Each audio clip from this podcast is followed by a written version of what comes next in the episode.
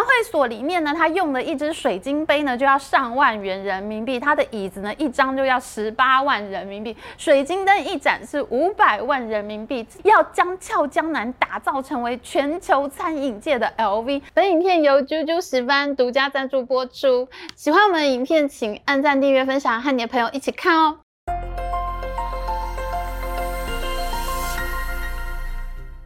Hello，大家好，我是 Amy。大 S 和汪小菲的离婚话题真的是人人都爱耶，就连我们家请来照顾我爸印尼看护的都听得非常痴迷。我爸因为今年生病的关系，脑筋有点迷糊了，没想到呢，也还是很爱听大 S 跟汪小菲的事情。我们只要一开始讲，他就会非常仔细的听。我觉得这件事情给我最大的感想就是，大 S 真的非常非常精，是一个人精。你看汪小菲呢，炒床垫、炒刷卡、炒借钱投资、炒生活费被强制执行，他一点事。事情动不动就爆冲出去，甚至连离婚协议书都没有好好看，他就签了，导致现在呢丧权入国，大 S 都再结婚了，汪小菲还是要付高额的赡养费。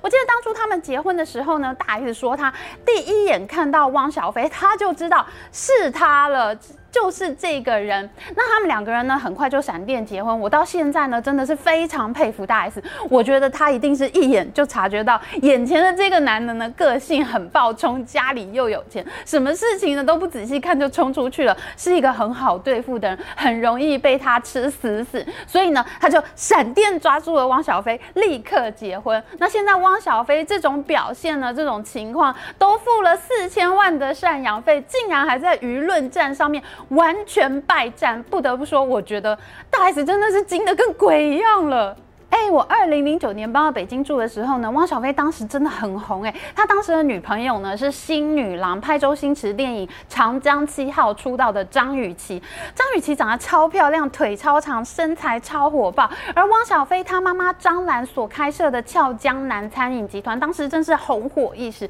十多年前呢，汪小菲他是顶着海归的身份回到中国，风光一时，真的整个人就像是真实版的霸道总裁，被北京的娱乐记者并列为。京城四少之一，真的很难跟今天这么狼狈的爱新觉罗汪联想在一起。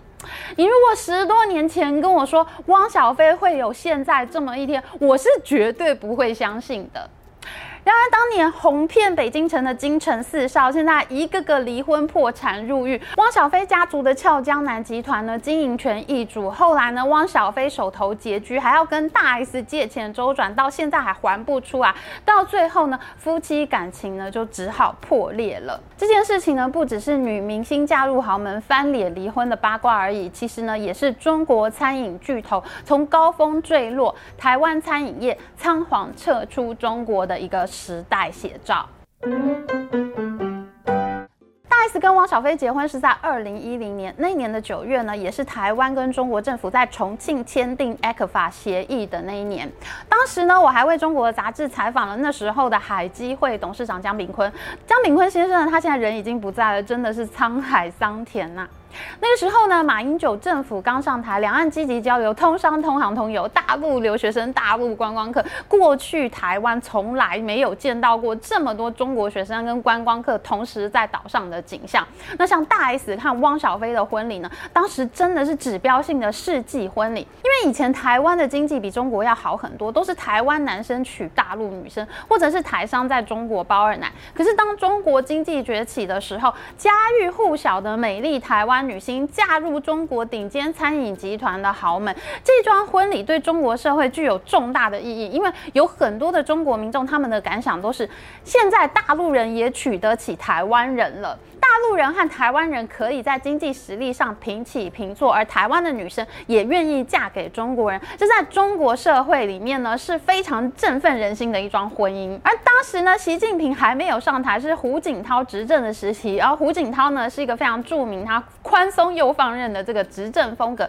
也就造就了一代中国创业奇迹。现在你能叫出名字的中国商人，像是马云、马化腾、雷军这些人呢，他们都是在这一段期间内快速累积财富。公司迅速做大的那一段时期呢，中国经济真的是商务非常的繁忙，像俏江南这样的豪奢餐宴需求呢，其实是非常大的。大环境呢，也就造就了俏江南跟汪小菲家族。俏江南是在西元两千年四月成立的，一开始呢，只是一家北京的小餐馆，而因为汪小菲的妈妈张兰，她真的很热爱赚钱，所以呢，俏江南很快就得到了扩张的资金，迅速扩大。那到了二零零八年北京奥运的时候呢，俏江南被当作是中国餐饮的门面，成为北京奥运唯一的中餐供应商。张兰自己呢，还成为北京奥运的火炬手，可见当时俏江南在中国的地位是有多高。我刚刚跟大家说，汪小菲那个时候真的很红，真的不是骗人的。你想啊，张兰她还在北京奥运筹办期间啊，耗资三亿元人民币，在北京打造了兰会所这个高级会所。兰会所里面呢，她用的一只水晶杯呢，就要上万元人民币；她的椅子呢，一张就要十八万人民币；水晶灯一盏是五百万人民币。整个兰会所里面挂满了一千六百张名贵的油画，用最顶级的装潢、救急的豪奢排场，吸引全中国消费者的目光。而张兰她本人呢也喊出来，要将俏江南打造成为全球餐饮界的 LV 这么宏大的目标。张兰呢还定下了每年百店的扩张进度，每年都要新开一百家店，要进入世界五百强企业。你想想看，那个时候中国经济是成长多么快速，才会让人有这种幻觉呢？高级餐饮的餐厅一年开一百家店，五年开五百家店，那你满地都是了，还是高级餐厅吗？你都把高级餐厅当成麦当劳。再开了，它还会高级吗？可见当时中国经济的飞速成长带给企业主们多大多不切实际的幻想啊！那么大 S 跟汪小菲的婚礼呢，就办在俏江南事业最巅峰的二零一零年。到了隔年二零一一年的时候呢，俏江南的年营业额已经达到十一亿人民币这么多，全国门店平均每天要接待两万名客人，他的旗下呢有七千名员工。在张兰和汪小菲全盛时期的时候，他们的身家是超过二十亿人民币，接近新台币百亿元呢。北京奥运成功的刺激了中国民众的民族自信心，跟随中国经济崛起膨胀到达了极点。到了 ECFA 签订的时候，好像原本不乖的台湾也准备要回到祖国的怀抱。中国前景一片看好，中国经济一定最强。当时中国商业界人人充满自信，出手消费也相当的阔绰。但是过度膨胀、过度扩张呢，遇到变局的时候，风险也会放大的。二零零八年，自信爆棚的奥运火炬手张兰呢，他就引入了中国最大的投资基金之一鼎晖投资，而中国餐饮巨头掌门人和创投基金呢，签下了对赌协议，鼎晖拿出了两亿人民币投资俏江南集团，但是呢，他们有一个约定，俏江南必须要在二零一二年底前上市，如果张兰做不到的话，俏江南就必须要用年报酬率百分之二十这样的高利率，从鼎辉手上把俏江南的股权再买回去。年利率百分之二十是一个什么样的概念呢？台湾的法定利率上限就是百分之二十，超过了你就是在放高利贷，违法的。就连你刷信用卡利率都不会这么高，而张兰就做了这样的一笔交易。而俏江南的上市计划呢，最后是完全失败。张兰没钱跟鼎晖买回股权，最后呢，他只好把他自己剩下的股权卖给其他的创投基金。在二零一五年的时候，张兰彻底退出俏江南。随手可以拿出三亿人民币开设高级会所兰会所的时候呢，他简直满手是钱，钱来得太快太容易了。那他当然就会觉得俏江南上市是一定能成功理所当然的事情。然而大环境的变化呢，害死了张兰这样的企业家。像俏江南这样的高档奢华餐饮品牌呢，他们最大的客群其实是商务客和公款吃喝，就是像公务员吃饭报国家公账啦，企业宴请政府高层也可以报公司账。像这样的时候呢，俏江南就是最好的请客吃饭地点。像我自己就有好几次去参加餐叙，都是金融机构买单。虽然我自己并没有觉得非常好吃哦，我觉得远期的香宫还有君悦的云锦餐厅都好吃多了。当然，公款吃喝里面也免不了有很多公费滥用的问题。就在二零一二年习大大上台之后呢，中国立刻开始推动反贪腐运动。当时出来的禁奢八项规定呢，就大大限制了公款吃喝，对于高档餐饮业的打击是非常大的。大家都不去顶级餐厅吃饭了。对俏江南来说呢，禁奢令不只是让他的业绩快速下滑，就连中国金融监管单位呢，竟然还冻结了餐饮企业的 IPO。不申请他们的股票不能上市，理由就是领导不喜欢，国家不鼓励。你看这有多疯癫！习大大不喜欢的公司、不喜欢的产业，你连上市的机会都没有。你就算禁止了公款吃喝，那我自己有本事赚钱，我把公司做上市还不行吗？还真的不行。因为呢，你要在中国股市上市，你需要中国证监会的批准。在中国，你股票要上市，跟美国跟台湾的 IPO 制度是完全不同的。像台湾和美国呢，我们这边的做法是，你要上市你就可以上市，这是你自己经营企业的自由，而这就是一个自由市场。自由经济的体制，可是呢，在中共这种计划经济举国体制的制度下面呢，需要你的时候就全部资金下去做，不需要你了，你连上市都不可以。而且呢，判断的依据也很自意，往往就是领导人不喜欢、不鼓励这样的理由。那像张兰呢，他真的是倒大霉，他都已经签了对赌协议，他如果不上市，他就要丢掉这家公司。结果你在这个时候竟然不准他上市了，这真的很没道理。所以呢，原本准备要上市的俏江南，在 A 股和 H 股呢都接连夭折，最后呢，他跟鼎辉的协议呢也就破裂。到禁奢令冲击的不只是俏江南而已，像是上市餐饮企业小南国也被禁奢令打到之后呢，它的净利润崩溃。而中国第一家 A 股上市的餐饮企业湘鄂情啊，还因为巨额的亏损，创办人最后被迫要卖掉商标来还债。那其他的 A 股上市餐饮企业，像是全聚德啊、西安饮食啊，都被禁奢令打到出现负成长的现象。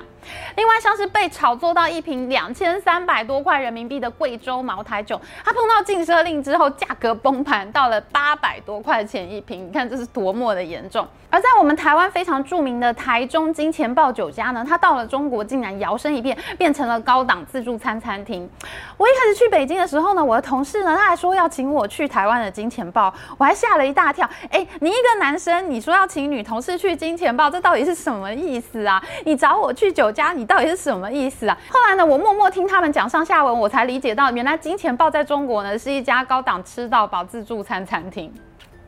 而我们在对岸大发利市的台湾品牌金钱豹呢，它在二零一一年左右同样遇到了募资上市不顺利的问题。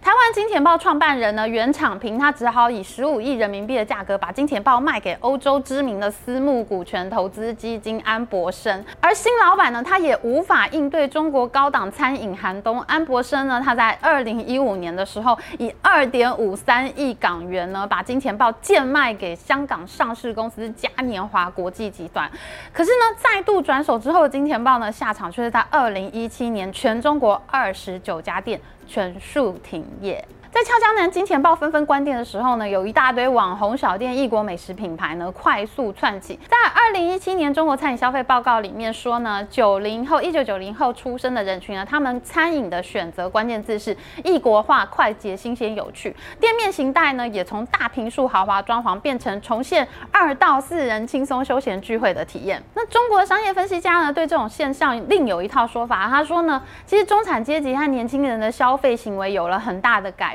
以前讲究铺张浪费的大宴应酬排场，可是呢，在二零一零年代之后呢，更流行所谓的小聚。只有土豪感没有仪式感的大餐厅呢，是活不下去的，而味道不够好的品牌也会很快被淘汰。除此之外呢，外卖外送服务的崛起也对大餐厅非常的不利。那我们知道啦，做生意是要看时机的，往往这个时机过去了呢，你可能就再也起不来了。你看，就连阿里巴巴，马云那么会经营，可是呢，他在现在的情况下呢，都是江河日下的。而在俏江南一手之后呢，二零一八年，汪小菲试图重新振作，推出了麻六记、悦耳堂两个品牌，可是呢，今天悦耳堂也已经倒闭了。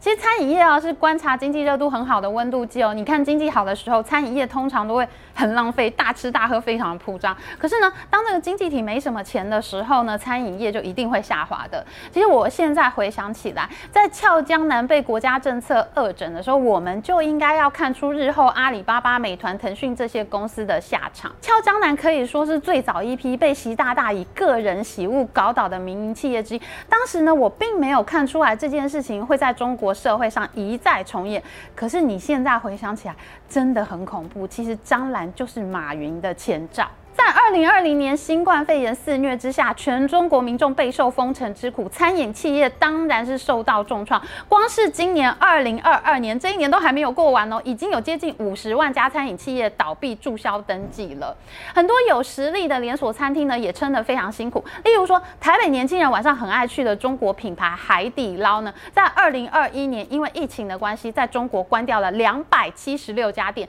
整体的营收虽然有正成长，可是，在盈利方，面呢，却出现了亏损四十一点六三亿元人民币的悲惨情况。而在台湾上市的八方云集锅贴专卖店，更是能忠实呈现出两岸经济一冷一热的现况。因为八方云集的股票在台湾上市之后，股价表现生猛，超越了之前的餐饮股王瓦城集团。现在呢，台湾的新科餐饮股王呢，其实就是八方云集。而八方云集今年第三季的财报漂亮。合并营收呢，创下十七点七六亿新台币的新高，季增百分之四点八二，年增百分之十八。归属母公司税后净利呢，创下一点七七亿元新高。然而呢，顺风顺水的八方云集却宣布，它要在今年底以前退出中国市场，因为台湾市场现在占八方云集的营收比例高达百分之七十八点九。可是呢，中国营收大家猜猜看剩下多少？只剩下百分之零点六。经过疫情封控这三年呢，坦白说收掉了也不可惜了。其实以汪小菲这样粗心大意的暴冲性格呢，在他的全盛时期有接近百亿新台币身家的时候呢，我想他签一张四千万新台币的账单，可能是连看都不看一眼的，就跟他没看离婚协议书就直接签了一样。